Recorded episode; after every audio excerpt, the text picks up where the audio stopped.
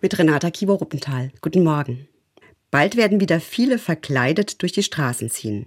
Im Theater kann man das das ganze Jahr über erleben und neulich bin ich mal wieder im Theater gewesen.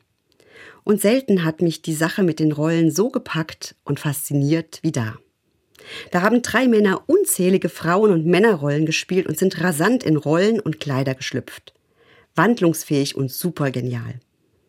Manche Frage hat sich aufgelöst, sobald eine neue Verwandlung stattgefunden hatte. Auch ohne Theater finde ich mich im Leben in bestimmten Rollen wieder. Oft passt dazu ein bestimmtes Verhalten, Kleidung, bestimmte Regeln.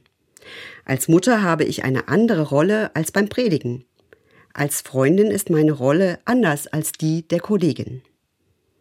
Nicht immer sind es meine Regeln und Rollenbeschreibungen, die ich dabei befolge. Manches ist in unserer Gesellschaft einfach so. Oder ich bin geprägt worden. So funktioniert vieles im Zusammenleben. Meistens kann man die Rollen der anderen ganz gut einschätzen und ahnt, wie die anderen sich verhalten werden. Allerdings, was oft hilft, kann auch hinderlich sein.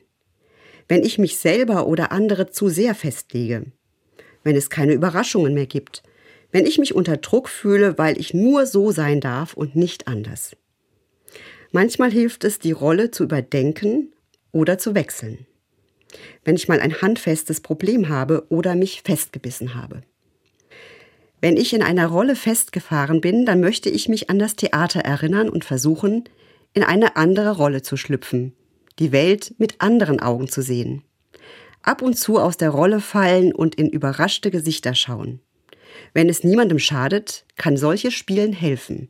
Einfach mal der Nah sein und das nicht nur an Fastnacht. Mal sehen, ob es gelingt, mit oder ohne Verkleiden. Ein Problem mit etwas Humor und Abstand in anderer Rolle und mit mehr Spielraum anzusehen.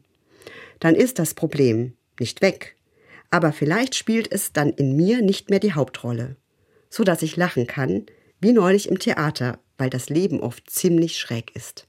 Renata Kiewer-Ruppenthal, Mainz, Evangelische Kirche.